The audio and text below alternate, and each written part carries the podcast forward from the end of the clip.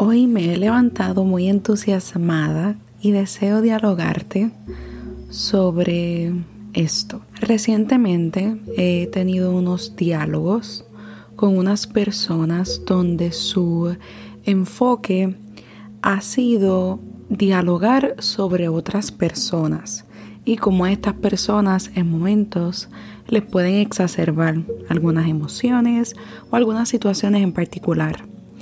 Y mientras dialogaba con estas personas, les llevaba a la autorreflexión de lo siguiente.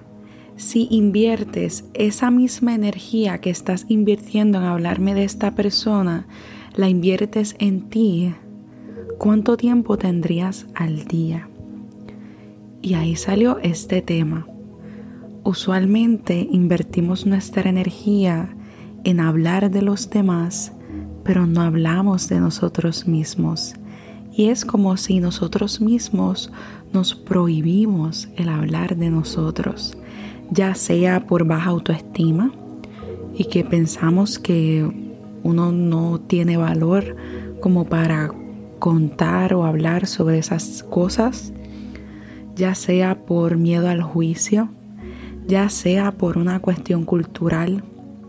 Y según te voy mencionando, creo que quizás puedes relate, puedes sentirte identificada o identificado con eso que te estoy hablando.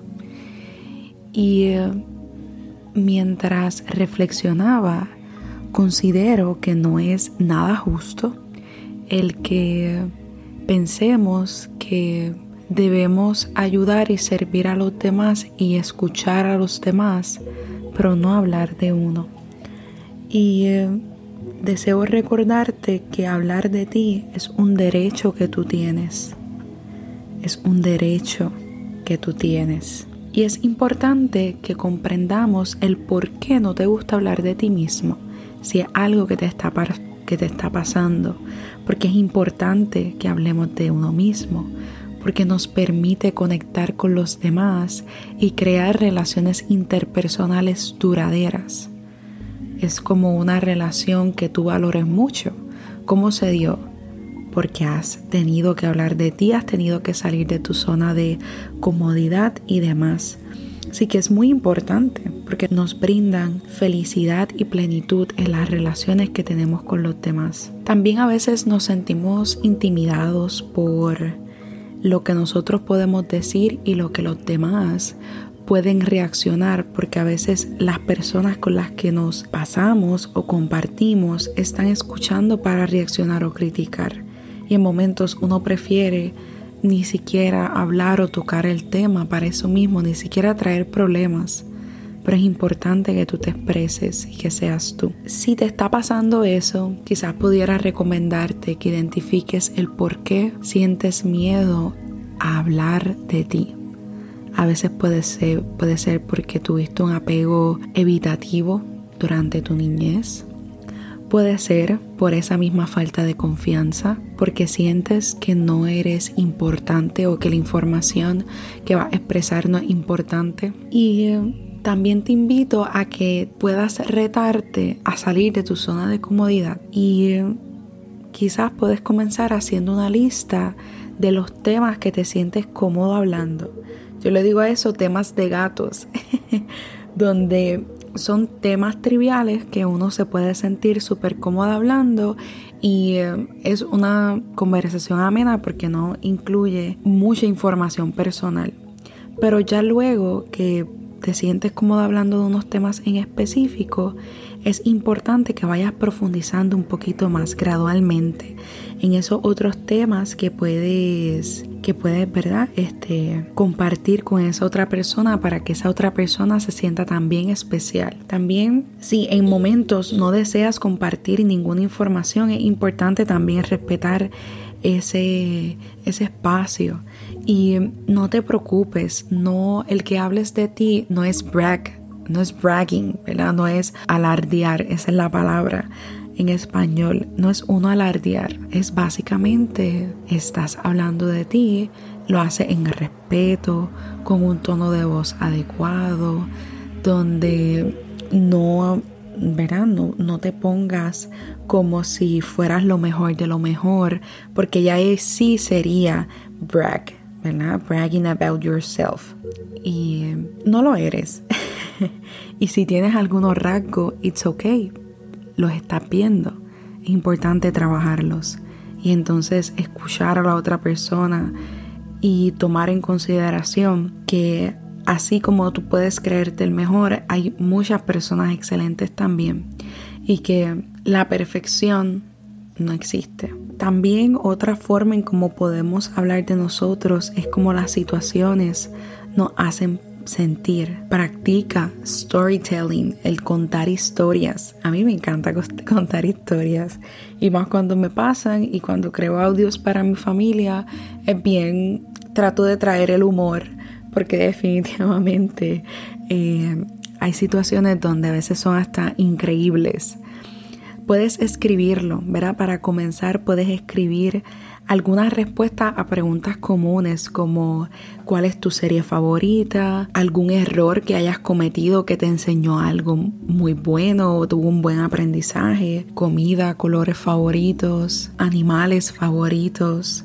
Si eres una persona de agua, de tierra, prefieres la playa, prefieres el río, todas esas circunstancias, cuál es tu vocación, qué piensas acerca de las injusticias, etcétera.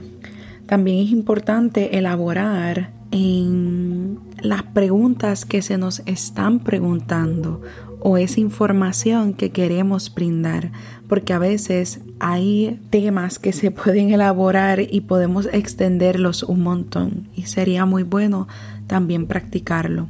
Otro elemento también pudiera ser el que uno tiene este miedo a que la atención o todos los ojos estén encima de uno.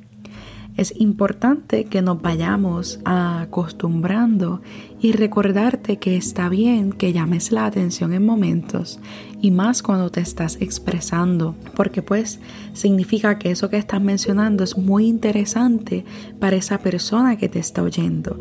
Así que tómalo como un cumplido y siente y en it's okay, it's okay que está bien que te estén mirando es una buena señal. También recomiendo que inviertas tiempo en esas cosas que te gustan, porque a veces cuando no estamos complacidos o conformes con la realidad y presente que tenemos, preferimos no hablar de nosotros, porque tiene que ver, ¿verdad?, situaciones difíciles que nos están provocando que nos sintamos no tan bien. Y a veces el uno hablar de uno mismo tiene que ver con ansiedad social también.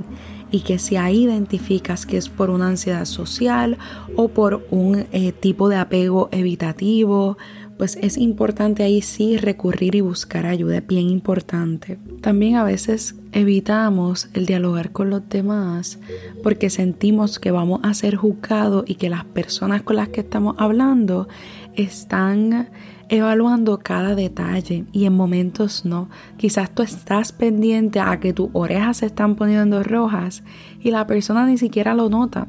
O quizás está, tiene todas las manos sudando, pero la persona no lo nota. Así que también es importante que esa, ese pensamiento imaginario es eso mismo, un pensamiento imaginario y sí, en momentos lo que tú vas a hablar deja a las personas reflexionando, pero no a tal nivel, ¿verdad? De que piensan en tus manos sudadas, en tus orejas, a menos que sea una circunstancia o una situación un poco más difícil. Así que creo que he dado ya muchísimas recomendaciones sobre cómo podemos, ¿verdad? Aprender a hablar de nosotros mismos porque es un patrón que debemos romper y debemos ser humildes a la hora de hablar, claro, y hablar con amabilidad y respeto. Y eh, ir rompiendo con ese patrón que no es nada saludable el uno cohibirse de hablar de uno mismo, porque luego básicamente cuando a uno le preguntan, uno hasta se tarda en contestar y en analizar porque hablar de uno mismo se hace más difícil, pero nos preguntan, háblame de tu mascota y uno puede estar horas hablando de otro ser. Así que es tu momento de recordar que tú eres importante, que yo soy importante y que necesitamos también hablar de nosotros, porque de esa forma no solamente sanamos nuestro ser, sino también tenemos y creamos relaciones interpersonales que durarán toda la vida. Así que que esté bien.